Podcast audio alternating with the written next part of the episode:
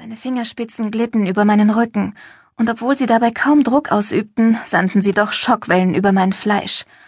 Langsam, so langsam bewegten sich seine Hände über meine Haut, dann meinen Bauch entlang und blieben schließlich auf den Kurven meiner Hüften liegen.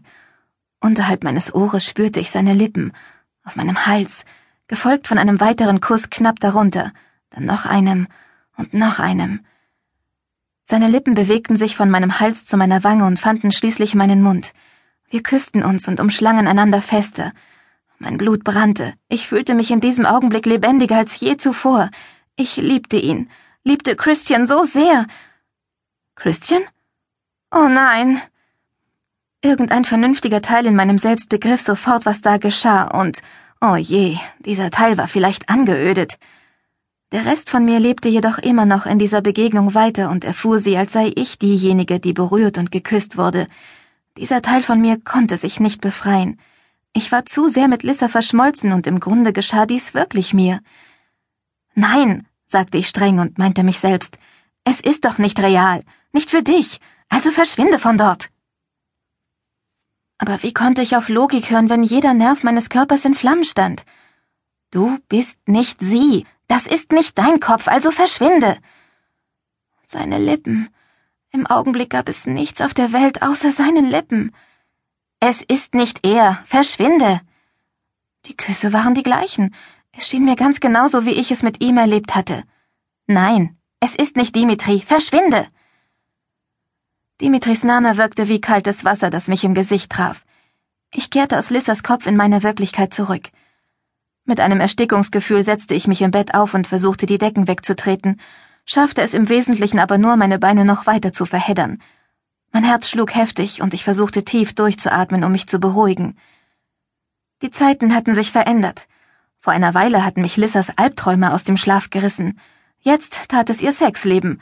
Zu sagen, das sei ein kleiner Unterschied, wäre eine Untertreibung. Tatsächlich hatte ich langsam den Bogen raus, ihre romantischen Zwischenspiele auszublenden, zumindest wenn ich wach war. Diesmal hatten mich Lissa und Christian jedoch kalt erwischt. Im Schlaf war meine Verteidigung nicht aktiv und ließ starke Gefühle durch das psychische Band, das mich mit meiner besten Freundin verband. Das wäre kein Problem gewesen, wenn die beiden lediglich wie normale Leute im Bett gelegen hätten, und mit im Bett liegen meine ich schlafend. Gott, murmelte ich, richtete mich auf und schwang die Beine über die Bettkante. Natürlich, nichts von all dem Gefummel hatte wirklich etwas mit mir zu tun gehabt. Es war ja nicht meine Haut, die berührt worden war, es waren auch nicht meine Lippen, die geküsst worden waren. Trotzdem schien mein Körper den Verlust dieser Gefühle zu empfinden. Es war sehr lange her, seit ich mich in einer solchen Situation befunden hatte. Mein ganzer Körper schmerzte und fühlte sich heiß an. Es war idiotisch, aber plötzlich wünschte ich mir verzweifelt, jemand berührte mich oder hielte mich auch nur im Arm. Aber definitiv nicht Christian. Die Erinnerung an seine Lippen auf meinen blitzte in meinem Kopf auf, wie sie sich angefühlt hatten und dass mein schlafendes Ich so fest davon überzeugt gewesen war, dass es Dimitri war, der mich küsste. Wir hatten uns im vergangenen Herbst ineinander verliebt, als er mein Kampftrainer gewesen war. Während sich die Situation zwischen uns aufheizte, hatten wir festgestellt, dass wir uns um mehr Dinge sorgen mussten als nur um den Altersunterschied von sieben Jahren. Wenn Lissa ihren Abschluss machte, würden wir sie beide beschützen, und wir durften nicht zulassen, dass unsere Gefühle füreinander uns ablenkten, solange sie Priorität hatte. Natürlich war das leichter gesagt als getan, denn ich denke nicht, dass unsere Gefühle füreinander jemals sterben würden. Wir hatten beide Augenblicke der Schwäche gehabt, Augenblicke, die zu gestohlenen Küssen oder zu Worten geführt hatten, die wir eigentlich nicht hätten aussprechen sollen. Nachdem ich den Strigor entkommen war, hatte Dimitri mir erklärt, dass er mich liebte und praktisch zugegeben, dass er deswegen niemals mit einer anderen Frau zusammen sein könne. Dennoch war auch klar geworden, dass wir trotzdem nicht zusammen sein konnten und wir waren beide wieder in unsere alten Rollen geschlüpft und hielten uns voneinander fern, während wir so taten, als sei unsere Beziehung rein professioneller Natur. Von morgen an standen für uns Novizen sechs Wochen praktische Erprobung auf dem Programm. Wir würden keinen Unterricht haben und Tag und Nacht Moroi beschützen, während die Erwachsenen uns testeten. Jeder Moroi konnte in einem der vier Elemente Magie benutzen. Erde, Luft, Wasser oder Feuer. Lissa jedoch arbeitete mit einem beinahe unerhörten fünften Element, das Geist genannt wurde. Sie konnte alles heilen, einschließlich der Toten. Das war auch der Grund dafür, warum ich jetzt psychisch mit ihr verbunden war. Schatten geküsst, nannten es manche.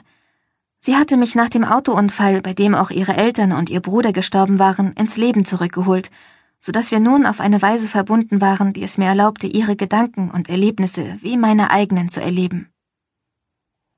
Ich stand auf und verließ das Wohnheim der St. Vladimirs Academy, um etwas frische Luft zu schnappen und auf andere Gedanken zu kommen.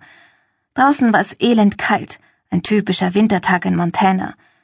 Dann nahm ich am Rande meines Gesichtsfeldes eine Bewegung wahr. Nein, sagte ich leise. Es musste ein Trick sein. Nein. Eine halbe Sekunde lang fragte ich mich, ob ich überhaupt aufgewacht war. Vielleicht lag ich in Wirklichkeit noch im Bett, schlief und träumte. Denn dies war gewiss, gewiss die einzige Erklärung für das, was ich da jetzt vor mir auf dem Rasen der Akademie im Schatten einer uralten, knorrigen Eiche lauern sah. Es war Mason.